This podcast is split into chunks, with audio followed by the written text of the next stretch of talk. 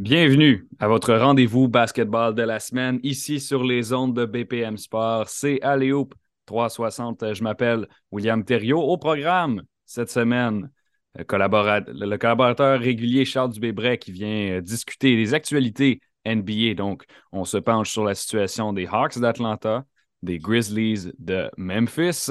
Par la suite, on reçoit Manuel Villeneuve qui nous propose une chronique Ça passe ou ça casse. Donc, on propose des affirmations l'un à l'autre. Et on se dit, ça passe ou ça casse, peu importe. Est-ce qu'on est d'accord? Est-ce qu'on n'est pas d'accord avec cette opinion sur ce qui se passe actuellement dans la NBA? Et pour terminer, ceux qui l'ont vu cette semaine, on a une nouvelle franchise de basketball professionnel à Montréal dans The Basketball League. Ça s'appelle la Tundra de Montréal.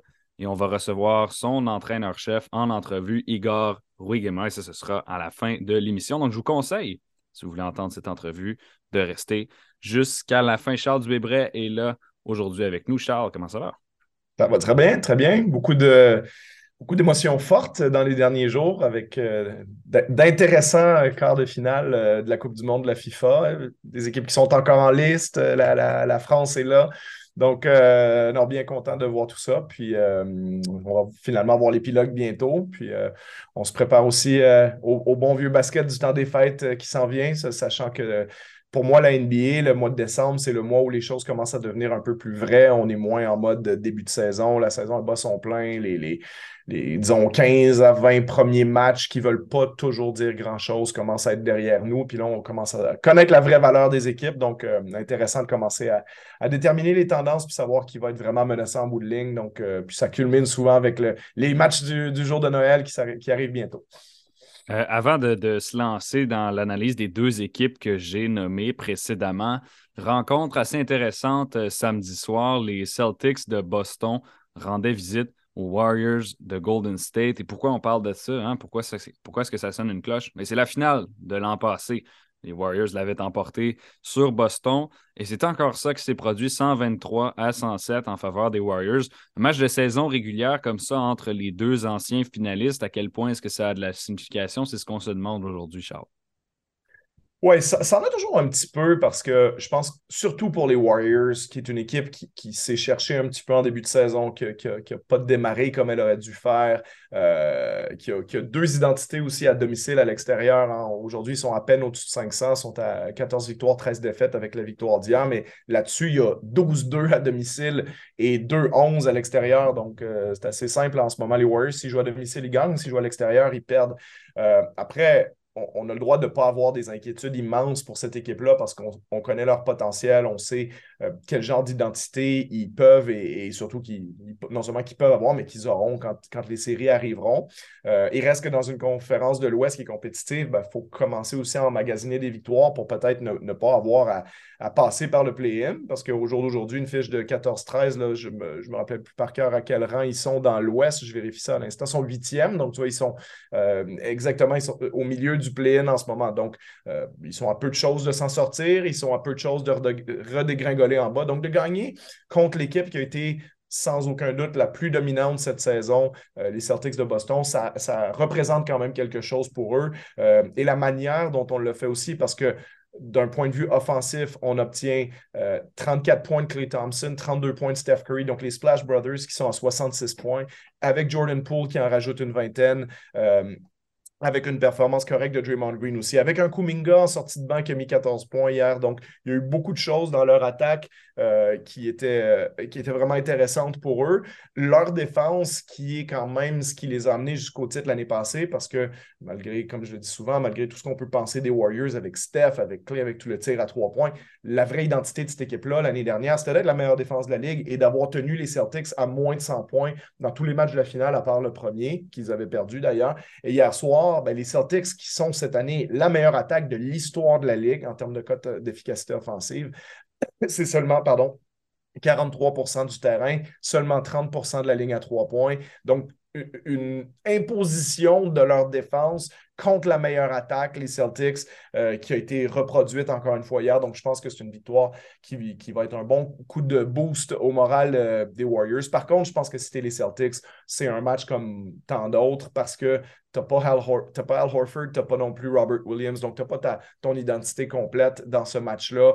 Euh, tu as un Tatum qui a shooté 6 en 21, donc tu te dis que ça, ben, ça, ça ne réarrivera pas tant que ça non plus. Euh, on n'a pas eu un gros match de, plein de joueurs complémentaires aussi. Derek White qui a lancé 1 en 7. Donc, euh, je pense que si tu es, Boston, tu jettes ce match-là aux poubelles, mais si tu es Golden State, tu es absolument encouragé et boosté par le résultat du match.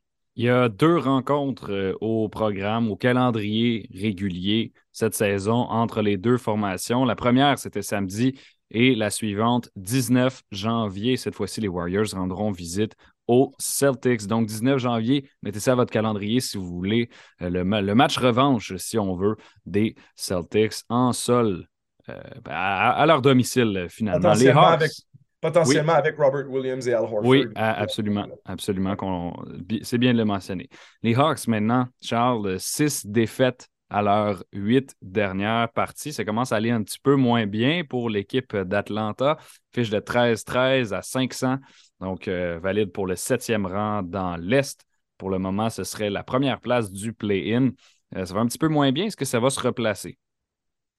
C'est une bonne question parce que l'Est est, extrêmement, extrêmement compétitive. Euh, c'est une conférence où quelques défaites ne pardonnent pas. Ah, ben, L'Ouest est, pareil en ce moment aussi, mais il reste qu'avant, dans l'Est, avait un peu plus de marge de manœuvre, ce qui n'est pas nécessairement vrai avec l'amélioration d'équipes comme les, Cavaliers, entre autres. Euh, puis peut-être éventuellement un, réveil des, Raptors, les Nets finalement qui ont replacé les choses. ça va un peu mieux que ça allait. le Heat, à tout moment aussi, peut regrimper, à mon avis. Donc, les Hawks, il y a un danger là, parce qu'on n'avait pas mal commencé la saison en termes de, bilan victoire-défaite, mais la manière dont ça se fait, euh, qui est peut-être un peu amplifiée aussi par les blessures en ce moment, il faut être franc, il y a quand même euh, John Collins, il y a déjà Tim Murray qui sont blessés tous les deux à la cheville. Euh, on sait que DeAndre Hunter est un peu handicapé par une blessure à la hanche, au Kongwu aussi. Donc, bon, il y, a, il y, a, des joueurs qui ne sont pas à 100%, il y a des joueurs qui ne sont pas là, des joueurs importants. mais d'un autre côté, indépendamment des blessures, on a aussi misé beaucoup sur le présent à Atlanta en faisant l'échange des choix de première ronde à San Antonio pour euh, mettre de T. Murray, un joueur étoile, à côté de Trey Young, puis avoir ce duo-là, qui, à mon avis, schématiquement, a quand même beaucoup de sens parce que Murray est un excellent défenseur, alors que Young est, considéré potentiellement comme le pire défenseur de la NBA. Euh, donc, d'avoir quelqu'un qui peut compenser les faiblesses, c'est intéressant. Euh, on a des défenseurs intérieurs intéressants aussi avec Capella puis Okongwu, avec DeAndre Hunter à l'aile. Donc, c'est une équipe qui a beaucoup de talent et qui a misé sur son présent, donc en sacrifiant des choix de repêchage pour dire on veut rajouter un gros joueur à notre équipe. Donc, tu t'attends à avoir des résultats et euh, on n'aura peut-être pas une patience infinie avec ce groupe-là, soit par une consolidation joueur, peut-être d'en mettre deux, trois ensemble pour aller chercher euh, un gros morceau. Euh, on sait que John Collins est sur le marché des étoiles depuis à peu près les 67 dernières années. C'est assez rigolo presque de savoir qu'à chaque moment, chaque jour qui passe, John Collins, il y a des rumeurs d'échange sur lui. Donc peut-être qu'un jour, ça va finir par arriver qu'est-ce qui va se passer aussi avec l'entraîneur Nate McMillan au vu de peut-être des frictions qu'il y a eu récemment entre lui et Trey Young? On a vu les déclarations que Trey Young a fait ensuite euh, qui n'ont pas nécessairement euh, donné confiance à, tout le moins vu sa façon d'être un peu sur la défensive à ce moment-là. On ne sait pas qu'est-ce qui s'est passé exactement. Euh, Trey Young qui lui-même est partiellement responsable de ce qui arrive. Je dis partiellement parce que si on regarde les, les stats on va dire ben, c'est quand même le joueur qui fait 28 points, 9,5 passes décisives. Il est presque à 28-10 de moyenne dans cette équipe-là, ce qui est hallucinant. Oui, mais Trey Young aussi jamais euh, aussi mal lancé le ballon qu'il le fait cette année. Il est 41% du terrain, 28% de la ligne à trois points euh, pour un joueur qui est un, tireur d'élite et qui en prend quand même 7 par match. Donc, jamais il n'a lancé aussi mal le, ballon, ce qui fait qu'en tant qu'équipe, ben, les Hawks sont bons derniers au niveau des tirs à trois points réussis par match, 30e de la NBA, 29e au niveau du pourcentage. Et ça, on ne peut pas euh, se permettre ça à Atlanta parce que je te combine ça avec d'autres chiffres. C'est l'équipe, ils sont 27e au nombre de lancers francs tentés. Donc, ça veut dire que c'est une équipe qui n'est pas en mesure nécessairement de provoquer beaucoup de fautes, d'aller marquer près du cercle autant que d'autres équipes pourraient le faire. Euh, on n'est pas une équipe qui est en mesure. L'autre équipe sera, euh, on est les troisièmes pires de la NBA en termes de concéder des lancers francs. C'est-à-dire que les équipes attaquent beaucoup mieux sur notre panier que nous, on attaque sur l'autre quand tu analyses cette statistique-là. Ce qui fait que les Hawks doivent compenser ça par du bon tir extérieur.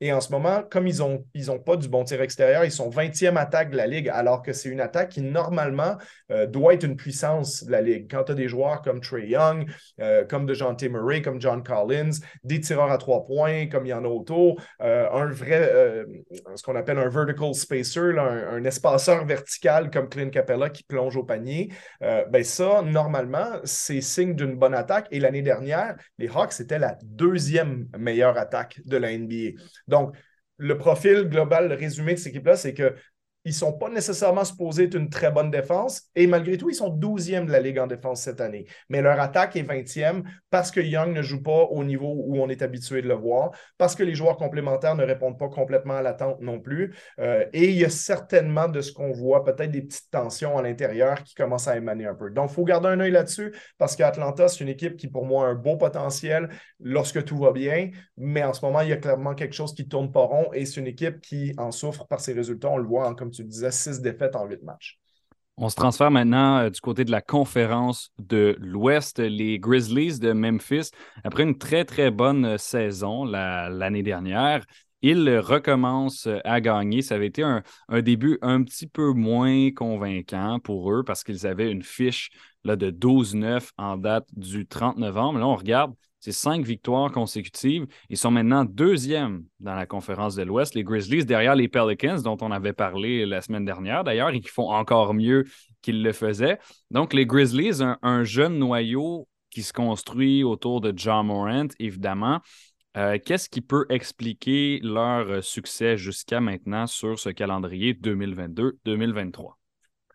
Ben, c'est une équipe qui a le vent dans les voiles. Hein. Sept victoires en huit matchs euh, en ce moment. C'est sûr que tout ça commence avec John Morant. Hein. on ne peut pas parler des, Grizzlies sans faire mention de, ses performances qui sont, euh, ben, tu regardes ses stats, en 28 points, 8 passes, 7 rebonds de moyenne depuis le début de l'année. Euh, son tir à 3 points, qui est un peu plus constant qu'il l'a déjà été aussi, est à 36% cette saison. C'est le plus haut total de sa carrière. il est utilisé aussi plus que jamais. Hein. C'est 21 lancés par match. Donc, un John Morant qui met vraiment l'équipe sur ses épaules en partant. Ça, c'est le, point de départ, si tu veux, des succès des Grizzlies. Après, c'est une équipe qui a une identité aussi, une identité de, de dureté. C'est la cinquième meilleure défense de la Ligue. C'est la meilleure équipe de la Ligue au niveau de la quantité de rebonds offensifs qui sont pris. Donc, d'avoir des joueurs qui sont capables de, euh, d'un côté, rendre la vie difficile à l'autre équipe et de les punir sur le, comme on dit en anglais, là, sur le glace, hein, sur, le, sur le, panneau des rebonds. Euh, oui, tu as des joueurs comme Steven Adams qui est excellent avec 4,8 rebonds offensifs par match, mais le retour de Jaron Jackson Jr., la présence d'un Santi Aldama aussi qui fait un bon travail là-dessus. Bref, on est capable d'être physique, on est capable de, d'imposer un rythme aux autres équipes qui est difficile à suivre. Euh, et il y a des bons jeunes joueurs dans cette équipe-là. Dylan Brooks, le Canadien, qui est un des bons défenseurs de la NBA sur le périmètre. Euh, on a eu le retour récent de Jaron Jackson Jr., qui, a mené la NBA au bloc l'année passée. Est à 3,2 blocs par match. Euh, fait un très bon début de saison. Il est meilleur offensivement qu'il était aussi, euh, ce qui a un peu compensé pour l'absence de Desmond Bain, qui lui était fantastique dans les 12 premiers matchs de l'année. Malheureusement, on ne l'a pas revu depuis. Il vient de rater les, les 14 derniers matchs en raison d'une blessure. Mais Desmond Bain, cette année, c'était 25 points de moyenne, c'est 45 de la ligne à 3 points. Pour moi, c'est un joueur qui clairement se dirigeait vers le match des étoiles. Oui, euh, absolument. donc, donc, son, son bon en avant, disons, euh, est très, très encourageant pour les Grizzlies. Là, il n'est pas là, mais comme je dis, le relais est pris par Jaron Jackson qui fait la meilleure saison de sa carrière, Dylan Brooks, Tyus Jones est probablement le meilleur euh, meneur remplaçant de la NBA. Euh, on l'a signé l'été dernier. Donc, on a vraiment une équipe intrigante à, Memphis. Euh, et la question est toujours, ben, est-ce qu'il y a une deuxième star qui leur permettra de gagner dans les séries? Peut-être que Desmond Bain peut être ce joueur-là. En tout cas, c'est ce qu'il essayait de démontrer dans les 12 premiers matchs. Mais c'est encore tôt pour le dire. Et, ça, ça va déterminer beaucoup si cette équipe-là est capable de gagner des rondes de séries éliminatoires. Ils l'ont fait l'année dernière au premier tour? Est-ce qu'ils sont capables cette année d'aller chercher une finale de conférence, d'aller un peu plus loin? Ça, l'avenir nous le dira. Euh, mais c'est très, très excitant ce qui se passe à Memphis en ce moment parce que, euh, comme je te dis, le mine de rien, on n'a pas parlé énormément d'eux depuis le début de l'année. Puis ils sont à 17-9, ils sont deuxième de la conférence de l'Ouest. Et au jour d'aujourd'hui, une finale de l'Ouest entre les deux meilleures équipes. Le, 11 décembre, ce serait Pelican Grizzlies. C'est intriguant. Il y, a, trois ou quatre ans, on n'aurait pas pensé ça. Euh, mais comme quoi, les repêchages de la même année, Zion Williamson et John Morant, numéro 1, numéro 2, commencent à, payer pour hmm. ces deux franchises-là. Donc, euh, équipe très excitante à suivre, euh, les Grizzlies, parce qu'au-delà de John Morant, qui est peut-être le joueur le plus spectaculaire de la NBA, mais c'est une équipe aussi qui a une identité, qui dégage beaucoup d'intensité, qui, a des matchs à domicile avec beaucoup de passion. Donc, euh, bien intéressé et intrigué de suivre la suite du parcours des Grizzlies cette saison. Juste avant de te laisser euh, filer, Charles, ces deux équipes-là, ce sont deux jeunes équipes. Qu'est-ce que ça symbolise pour toi que ce soit elles qui connaissent le plus de succès dans leur propre conférence? Ben, je pense que tranquillement aussi, et ça arrive toujours dans l'NBA, il va y avoir des, passations de pouvoir. Hein. Tu as des équipes qui ont été dominantes pendant longtemps, puis éventuellement, ben, il y a des petites rotations pardon, qui s'effectuent à ce niveau-là. Euh, on verra. Est-ce que les Suns, euh, qui étaient bons depuis, tu vois, quelques saisons, vont finir par plonger un peu? On a vu des équipes qui étaient typiquement dominantes il y a cinq ou six ans, les Spurs, euh, les Rockets, qui ont été bons année après année pendant presque une décennie. Ces équipes-là ben, commencent à disparaître un peu, à repasser par le bas du classement. Golden State essaie de ne pas avoir à faire ça, mais éventuellement, on sait qu'il va y avoir une diminution de régime du côté de Golden State. Maintenant, est-ce que ça mm. va être dans les séries de cette année? Est-ce que ça va être l'année prochaine. On ne sait pas. Mais il y a des équipes qui, qui cognent à la porte pour prendre leur place. Et ça, c'est toujours intriguant à suivre parce que ces équipes-là, qui des fois viennent aussi de plus petits marchés. Dans l'Est, c'est quand, il y a eu la montée de LeBron James à Cleveland. Hein, cette équipe-là n'était pas historiquement nécessairement forte, mais euh, ça a changé la donne. Donc, l'arrivée des John Morant et des Zion Williamson, forcément, quand ils sont en santé puis ils sont sur le terrain, ça peut faire grimper ces équipes-là au classement. Euh, mais la vraie validation, ça reste les séries éliminatoires. Donc, les, vraies réponses à ces questions-là, on les aura en avril et en mai. À regarder, donc, les, ça veut dire que les prochaines émissions, ben, c'est toujours ça qu'on va vous répondre. À regarder au mois d'avril, au mois de mai. On va faire ça pendant plusieurs mois. C'est un exercice qui va continuer à rouler. Merci, Charles, de, pour ta chronique aujourd'hui. Ben, merci à toi. Bon dimanche. Au retour de la pause, c'est Manuel Villeneuve qui a longtemps écrit pour le site aléoup360.com, qui est maintenant collaborateur radio pour sa chronique. Ça passe ou ça casse? Nous sommes de retour sur les ondes d'Aléoup 360 ici à BPM Sport, William Thériault à l'animation. On a euh, Manuel Villeneuve qui vient aujourd'hui nous rendre visite, euh, chroniqueur au aléoup360.com euh, par le passé. des fois, des fois il, nous fait, il nous offre des, petites chroniques sur le web. je suis content de le retrouver aujourd'hui parce que ça faisait longtemps qu'on l'avait eu comme collaborateur ici à la radio.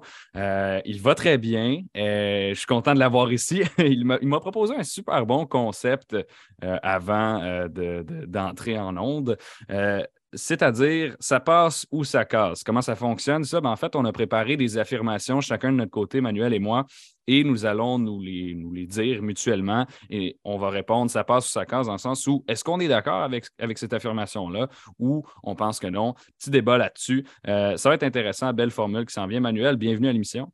Ben, merci beaucoup, oui. Belle euh, suggestion de, chronique. J'ai beaucoup aimé ça. Euh, je nous lance dans le bain tout de suite.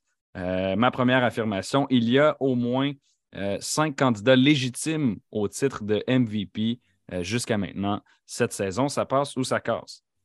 Pour moi, Will, ça casse. C'est un narratif qui m'intéresse parce qu'en effet, c'est une course qui est complètement ouverte. Il n'y a pas un candidat qui se démarque particulièrement des autres.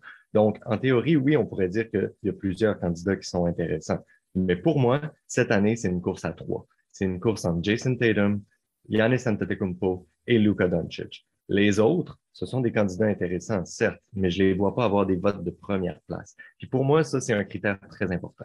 Parce que pour moi, si tu es un joueur qui finit la saison avec des votes de 2, 3, 4e place dans la course au MVP, ben, tu n'es mm. pas vraiment un candidat légitime. Tu es juste un joueur qui était pas loin du titre de MVP, mais tu n'es pas le réel MVP si personne vote pour toi comme numéro un. Steph Curry, Anthony Davis, deux gars qui ont des statistiques super intéressantes, mais le succès de l'équipe n'est pas là jusqu'à maintenant.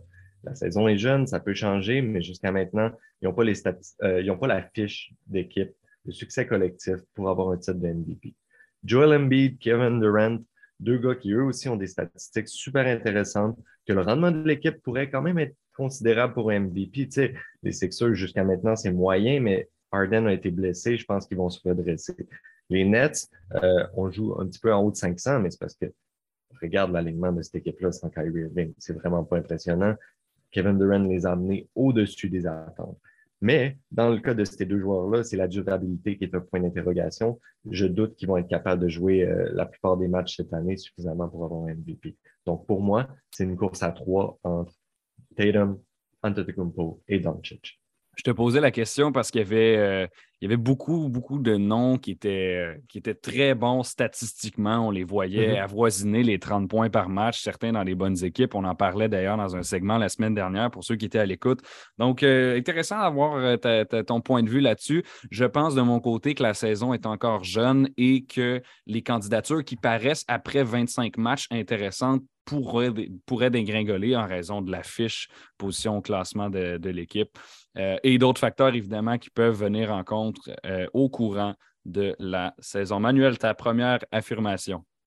Oui, oui, la question que je vais te poser, euh, en fait, mon affirmation, les Bulls doivent exploser leur noyau actuel et rebâtir leur équipe de manière différente. pour moi, pour l'instant, ça casse et bientôt ça passera. Je m'explique.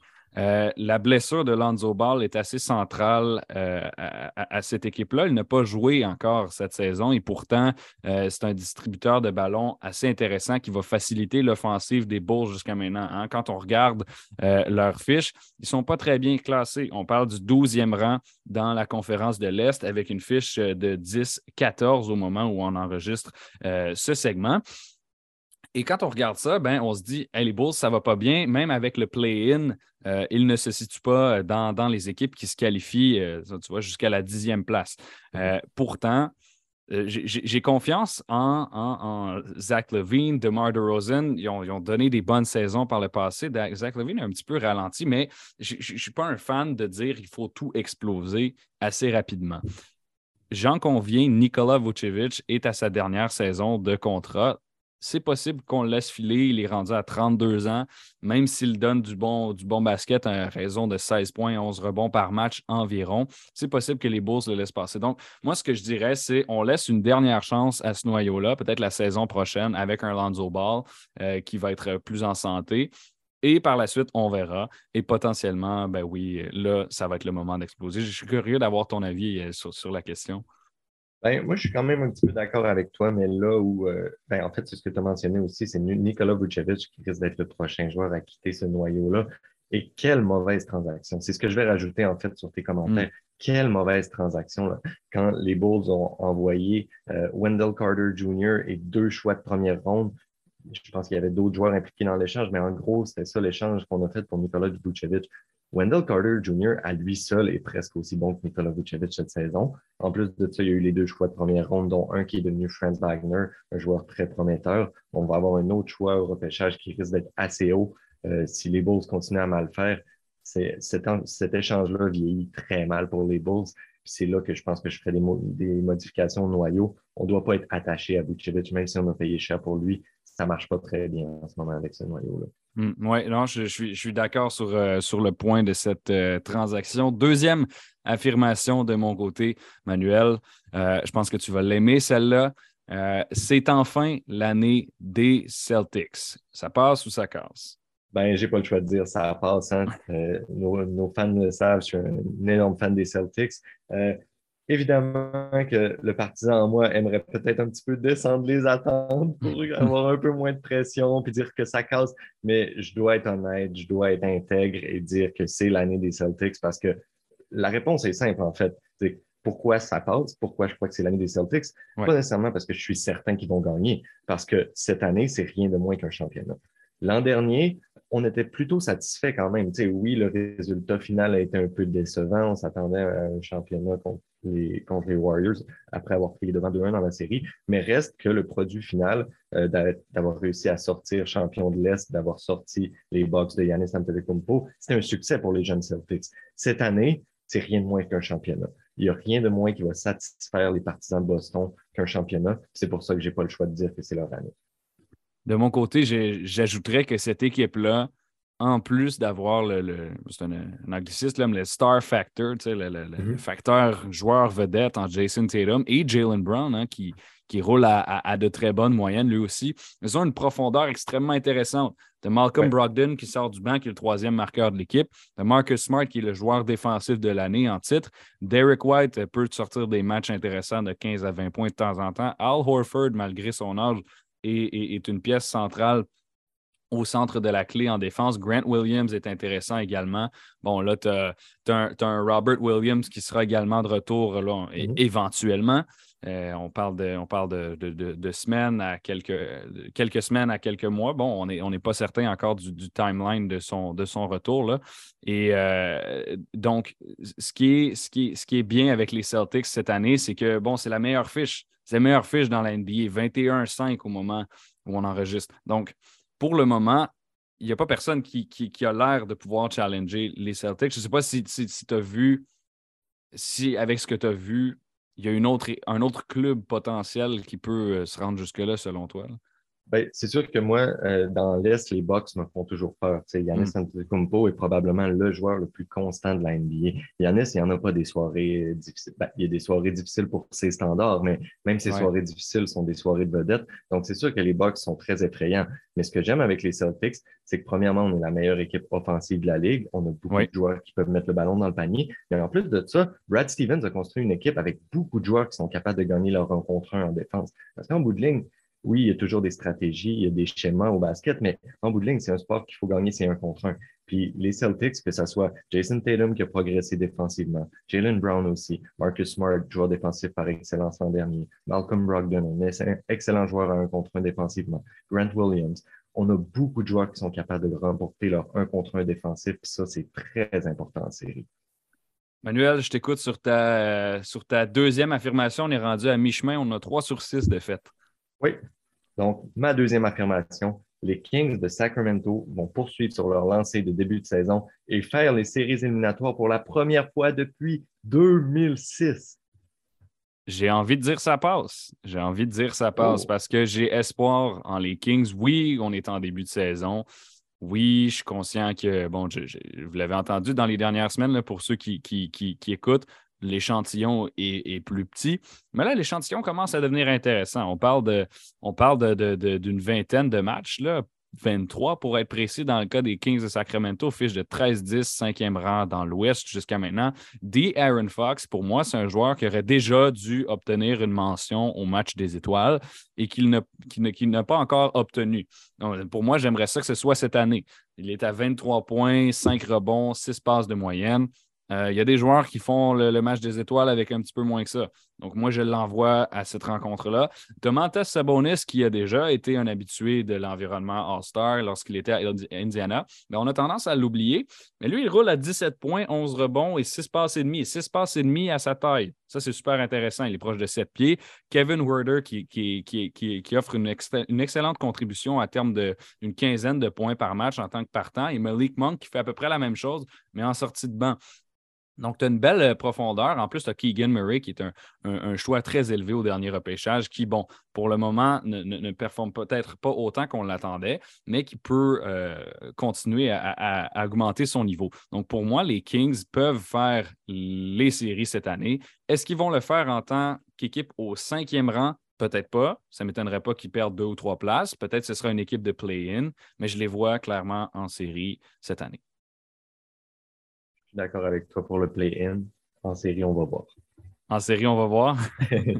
oui, non, je ne leur garantis pas une, place euh, bon, parmi les six premières là, qui n'ont pas besoin de passer par le play-in, mais, euh, mais, j'ai hâte de voir ce que Sacramento euh, nous réserve pour la suite des choses. J'en ai, un, je pense que c'est mon, je pense que c'est mon préféré à, te, à, te, donner parce que c'est un, une question qui est comment dire, qui, est assez complexe parce que c'est difficile de, prévoir les réhabilitations de blessures. Mais ma dernière affirmation pour toi aujourd'hui dans cette chronique manuelle, Kawhi Leonard ne redeviendra pas un joueur vedette. Ça passe ou ça hmm. casse? En effet, c'est vrai que ça n'est pas facile, puis ça me fait mal de dire que, selon moi, ça passe. Puis écoute, J'aime avoir raison, mais qu'est-ce que j'aime encore plus qu'avoir raison? C'est du beau basketball. j'espère que, j'espère que je vais avoir tort et que Kawhi Leonard va redevenir un joueur vedette. Mais pour moi, la définition d'un joueur vedette, C'est un gars qui fait déplacer les foules. C'est un gars qui vend des billets. Est-ce que tu connais beaucoup de partisans des Clippers qui achètent des billets pour voir Kawhi Leonard en ce moment? Je pense pas, parce que le gars a joué moins de 10 matchs dans les deux dernières saisons. Kawhi Leonard, à 31 ans, a joué moins de 10 des 25-30 matchs de son équipe cette année. Il joue moins de 25 minutes par match. Ça, c'est des chiffres de sixième homme. Dans les minutes qu'il joue, il a des moyennes inférieures à 12 points par match. C'est des chiffres de sixième homme. C'est dommage, mais les chiffres parlent par eux-mêmes. On ne peut pas considérer Kawhi comme un joueur vedette en ce moment. Puis tu l'as bien dit tantôt, il est en réhabilitation de blessure. Les choses peuvent changer. Mais selon moi, Kawhi, pour lui, puis je le connais pas, mais j'ai l'impression que le basket est peut-être devenu un petit peu secondaire pour lui. Euh, Kawhi, qui a beaucoup, une grosse historique de blessures, mais il a deux championnats, puis il vit en Californie, dans sa Californie native. Le basket, c'est pas tout dans la vie. Hein. C'est correct, mm. je comprends ça. Mais je pense qu'en ce moment, pour Kawhi, c'est pas sa priorité. C'est dommage, mais c'est ça. Puis, quand je regarde, comme tu dis, les statistiques, je peux pas dire que c'est un joueur vedette.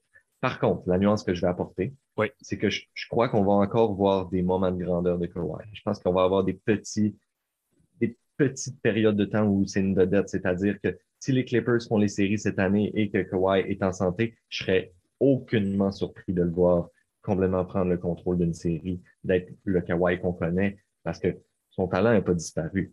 C'est juste que Kawhi, en ce moment, n'est pas capable de rester en santé, d'être un joueur d'impact soir après soir, puis comme j'ai dit, de faire déplacer les foules et vendre des billets. De mon côté, je vais dire, euh, ça passe également, donc il ne redeviendra pas un joueur vedette, mais avec nuance également. C'est-à-dire que j'espère avoir tort, premièrement, parce que je suis un partisan des Clippers. et euh, deuxièmement, ma partie, ma partie de l'explication où je pense euh, qu'il ne redevient pas un joueur vedette, c'est parce que ses statistiques, pour le moment, euh, on ne l'avait pas vu faire ça depuis 2012-2013, donc sa deuxième saison dans la NBA. Il est revenu à ce niveau-là euh, après être devenu un joueur vedette, euh, multiple joueur défensif de l'année, championnat avec les Raptors.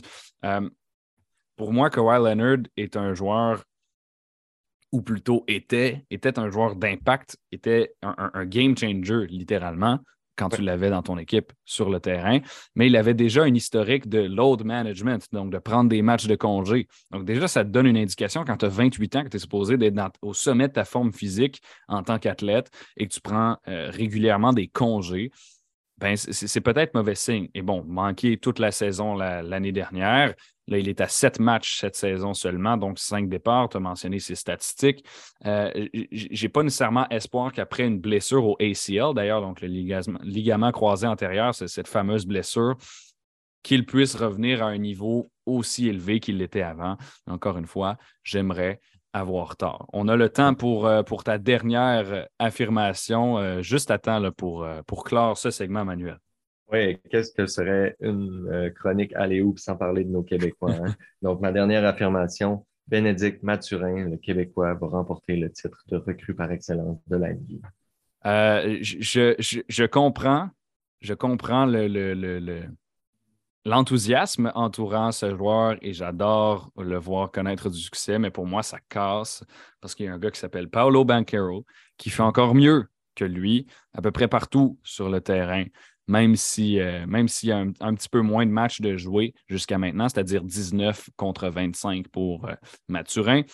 Paolo Banquero, c'est une recrue. Il roule à 22 points, 7, rebonds et presque 4 passes par match. Bon, ses pourcentages de réussite ne sont pas les meilleurs, mais en tant que premier choix, un power forward de 20 ans, il arrive dans la NBA, il fracasse tout, il est, prêt, il est prêt pour être dans la NBA, ce joueur c'est l'un des, rares qu'on peut considérer comme euh, potentiel, euh, potentiel All-Star à sa première saison dans NBA. Je ne pense pas qu'il va le faire, mais il, va recevoir certainement des votes et il sera proche de le faire.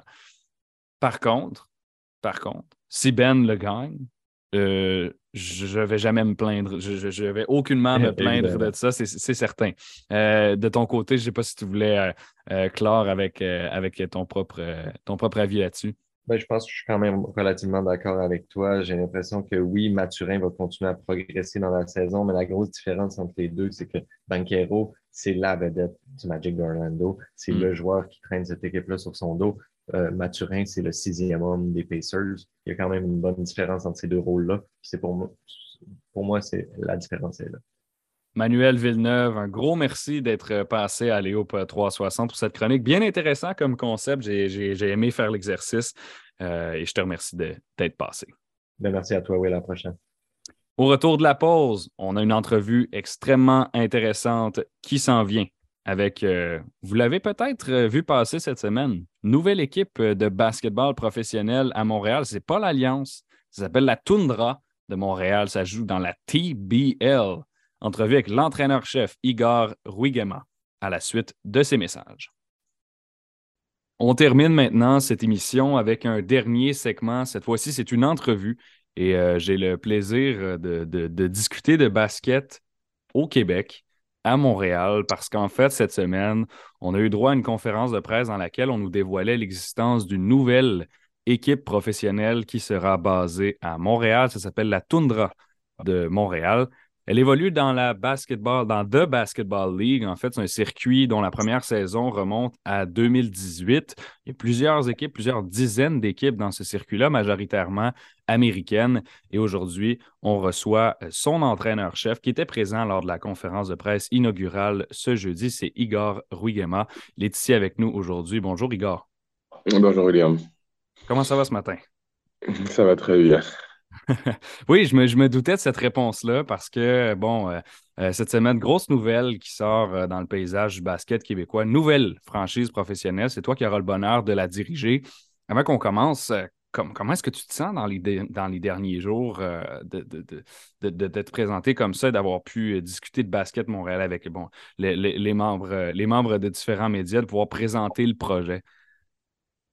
Ah ben, je pourrais dire que c'est un melting pot, un mélange d'émotions. C'est l'excitation, c'est euh, la, réjouissance, c'est euh, plein de choses en même temps. Euh, mais je pense que dans la vie, beaucoup de choses nous arrivent et nous préparent à, certains événements. Et moi, je pense que si je regarde les 15 dernières années au niveau de euh, de ce que le basket m'a permis de faire. Je pense que ça, ça m'a amené à ce point culminant-là aujourd'hui d'être dans cette position-là et surtout de pouvoir euh, continuer l'idée, le projet ou, le rêve, dépendamment comment on veut, le qualifier, euh, par rapport à, aider le, basket au Québec à continuer à faire un pas en avant.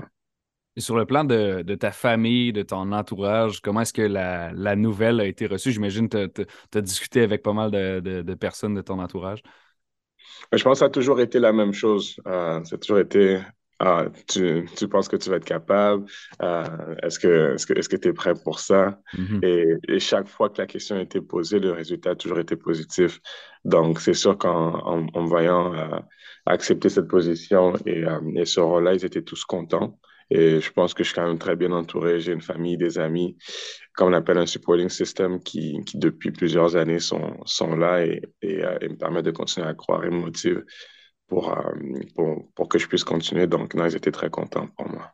En conférence de presse, tu as mentionné que, là, et là, je cite, le, fait d'être payé pour vivre de sa passion, je pense que c'est ça qui manquait. Avant, il y avait peu de solutions, il fallait passer par les universités américaines, mais maintenant, les joueurs pourront se former dans une ligue professionnelle. Je pense que la transition sera plus facile. J'aimerais que tu développes sur, euh, sur ce point. Euh, comme j'explique souvent, c'est le même principe euh, qu'aller à l'école. C'est quand on dit on va, on va aller, euh, on va avoir des cours théoriques qui vont nous permettre de pouvoir arriver à, à suivre dans, notre formation, à, faire notre métier. Je pense que quand je parlais de la transition qui va être plus facile, c'est que quand on est capable de mettre un athlète dans une situation euh, en temps réel, donc moi j'appelle ça plus le côté pratique et de vraiment vivre une vie d'un athlète professionnel, c'est sûr que quand on arrive à, ce niveau-là. On parle plus pour les plus jeunes. Euh, donc, c'est quelque chose, c'est du déjà vu. Et, souvent, c'est quand on parle de la structure scolaire, c'est quand même complètement différent. Parce que l'objectif, c'est de valider des cours, passer des cours, et des universités à gagner. Donc, c'est pas forcément un, gagne-pain. Et, c'est ça souvent que je leur dis, c'est qu'aujourd'hui, au niveau professionnel, c'est sûr que euh, ta production va définir euh, le salaire que tu vas être payé. Donc, je pense que c'est un incitatif et c'est une approche différente pour un athlète de savoir que ce que je fais sur le terrain de basket va déterminer si oui ou non, entre parenthèses, je vais pouvoir manger ce soir. Donc, mm. c'est le, le, sentiment d'urgence est différent.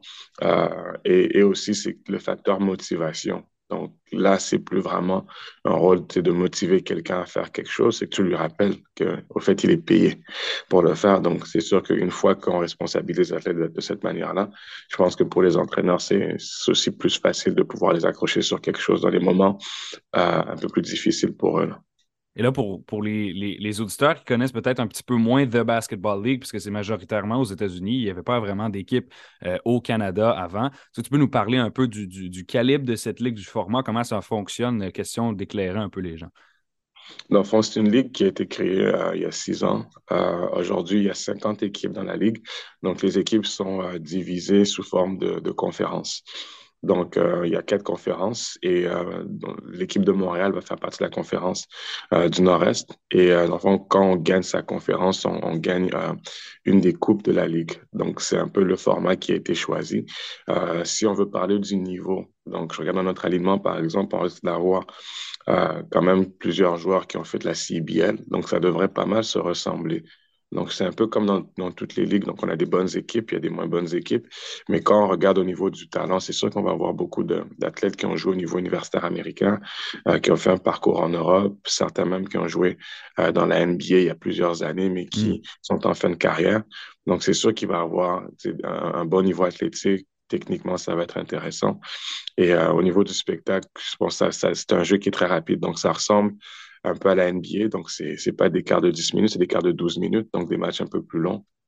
Et au niveau de tout ce qui est l'ambiance, expérience sur le terrain, euh, donc ça aussi, c'est quelque chose que les gens vont apprécier. Donc, ça, ça va être super intéressant pour, un, pour un partisan là, à venir regarder.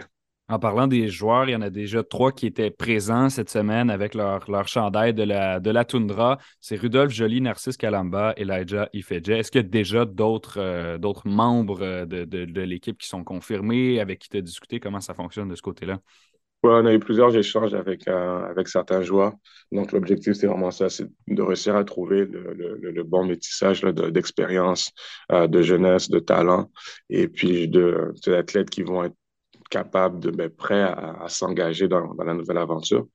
Donc, euh, oui, on a parlé, on a, une liste de prospects euh, et beaucoup, beaucoup d'athlètes euh, de Montréal ou qui ont fait leur cursus de basket à Montréal, dans qui, qui, vont, qui vont se joindre à nous. Et là, vous allez évoluer au centre Pierre Charbonneau, qui est situé dans l'est de Montréal. à quel point est-ce que c'est un, un endroit qui fonctionne pour le basket, selon toi, cette, cette, cette aréna-là en particulier? Moi, je trouve que c'est quand même assez central. Hein. Euh, et, et, aussi, c'est que ça dessert une, euh, une, partie de, euh, de l'île, donc tout ce qui est l'est de Montréal, puis on n'est pas trop loin du centre-ville. Donc, c'est sûr, pour les gens qui vont être dans, dans l'ouest de Montréal, ça va être euh, euh, bon, un peu plus long comme trajet, mais bon, c'est quand même très, très, très accessible. Euh, si on regarde dans, dans l'histoire, euh, si on était capable de remplir le stade olympique avec euh, les expos à l'époque, donc et on est capable de le faire avec le stade Saputo pour le, pour le soccer, je pense que les gens ont quand même l'habitude pour les événements sportifs de se rendre dans, dans ce secteur de, de, de, l'île. Donc, pour moi, je pense que l'emplacement est idéal pour une équipe comme ça. Et en termes de réception du basketball professionnel par les Montréalais, par les Québécois, avec l'Alliance l'été dernier, l'Alliance de Montréal, qui évolue justement dans la LECB, tu l'as mentionné. Euh, à l'Auditorium de Verdun, c'était la meilleure assistance de, cette ligue-là. Donc, est-ce que c'est quelque chose qui, t'encourage? Il y avait environ 2800 personnes là, de moyenne à ces matchs-là. Certainement été à l'Auditorium de Verdun l'été dernier. Euh, qu'est-ce que tu prends de cette expérience-là de l'Alliance qui met un pas dans le paysage basket montréalais pour l'amener avec la Toundra, qui n'est pas nécessairement dans la même ligue, mais donc évolue dans la même ville finalement? Euh, moi, ce que ça m'a montré, c'est que Montréal, aime le basket. Euh, même moi, pour avoir assisté à la plupart de ces, euh, de ces matchs, puis avoir aussi été avec l'équipe le, de Guelph, de chanter la différence. Est-ce que les gens étaient, étaient vraiment engagés? Puis j'avais l'impression que c'était vraiment l'équipe de Montréal. Et les gens se sont appropriés l'Alliance et on souhaite faire la même chose. Et je pense vraiment que la, la ville et, surtout la communauté basket en veut plus. Moi, c'est surtout par rapport aux jeunes. Et comme je disais, c'est que quand on est capable de raccourcir la proximité entre les athlètes professionnels et, les jeunes amateurs, je pense que c'est ce qui aide. On regarde beaucoup de témoignages de, des gars de Toronto, des RJ Barrett ou bien des Tristan Thompson. Et, et c'est un commun dénominateur, c'est que le fait qu'ils ont eu la chance de pouvoir voir la NBA de près, de côtoyer des Vince Carter, de côtoyer des Tracy McGrady et, de voir dans leur environnement immédiat ce, genre d'athlète. Mais c'est sûr que quand tu es un jeune, tu, le rencontres, tu te dis, mais il n'est pas aussi différent de moi. Donc, c'est plus facile. Et surtout quand ils sont capables de se mélanger dans la, dans la communauté. Moi, je pense que pour les, jeunes athlètes euh, de Montréal et de la province, c'est quelque chose qui va vraiment beaucoup les aider. Et justement, euh, tu dis dans, dans, dans, l'un des articles qui, qui, parle justement de cette conférence de presse que tu souhaites former non seulement des bons joueurs, mais des humains impliqués dans leur milieu, parce que tu crois que des athlètes professionnels, il y a une, certaine responsabilité envers la, la, communauté. Donc, je trouve ça intéressant de ce côté-là. Cette responsabilité-là, c'est un peu de donner le goût aux jeunes, j'imagine. C'est donner le goût aux jeunes, euh, oui, mais je crois que les athlètes ont, une, fois qu'on a, on est dans une position où est-ce qu'on a un auditoire, on a une audience, tout ce qu'on dit a un impact. Hmm. Et, euh, et c'est sûr que quand on devient un modèle, ce qu'on fait, euh, comment on se comporte, va impacter la vie de plusieurs. Et, et souvent, je dis toujours que le basket, c'est vraiment un véhicule ou le sport est un véhicule pour être capable de passer un message important. Et, surtout quand on arrive, comme on dit, au bout de la pyramide au niveau professionnel, je pense que le message qu'on peut surtout donner à cette génération-là, c'est la persévérance, euh, c'est l'éthique de travail, euh, c'est le respect des autres, des gens autour de nous, c'est juste de, de, continuer à avancer. Je pense que c'est un message qui est super important pour une jeunesse aujourd'hui qui veut que tout se fasse rapidement. Tu sais, on est dans la génération du, de, de, l'instantané, alors que dans, dans la vie, ça n'existe pas l'instantané. Et je pense que tous ces jeunes-là ont un message intéressant, une histoire à raconter du, du début, d'où ça a commencé, et surtout montrer les étapes euh, que ça prend pour arriver à concrétiser un rêve.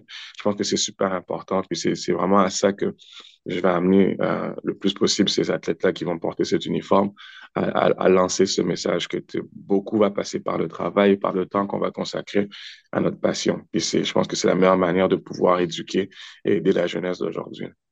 Je suis euh, présentement avec Igor Ruigama, le nouvel entraîneur de la Toundra de Montréal. Igor, tu as fondé l'Académie de Tedford Mines il y a plusieurs années de cela, qui, euh, qui, qui, a vu notamment passer Chris Boucher, qui est maintenant avec les Raptors de Toronto. Euh, quel, quel, savoir issu de, de cette expérience-là avec Tedford Mines comptes-tu amener avec la Toundra de Montréal? Parce que là aussi, c'est de, de créer un programme à partir du début.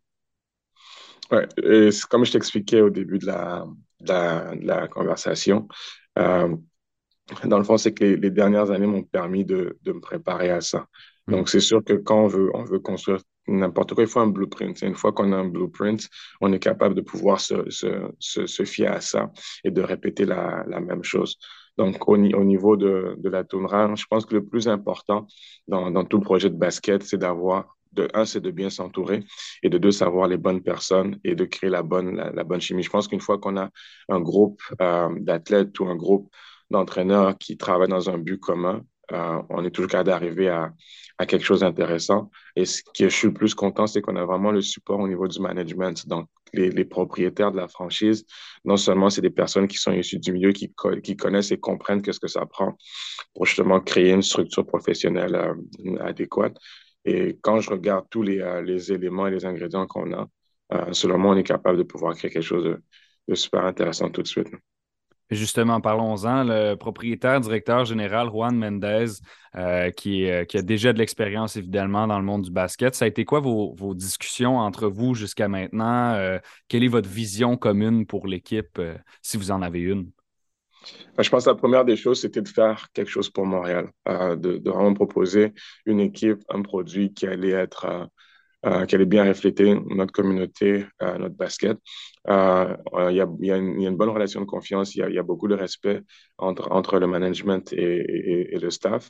Et je pense que dans n'importe quoi, dans toute entreprise, tant que chacun respecte l'expertise de l'autre et travaille dans le même but, on arrive toujours à quelque chose de bien. Et il y a vraiment ce sentiment-là au sein de l'organisation en ce moment. Et puis c'est ça qui, qui nous donne vraiment le, le goût et l'envie de de mettre à fond et de, concrétiser le projet.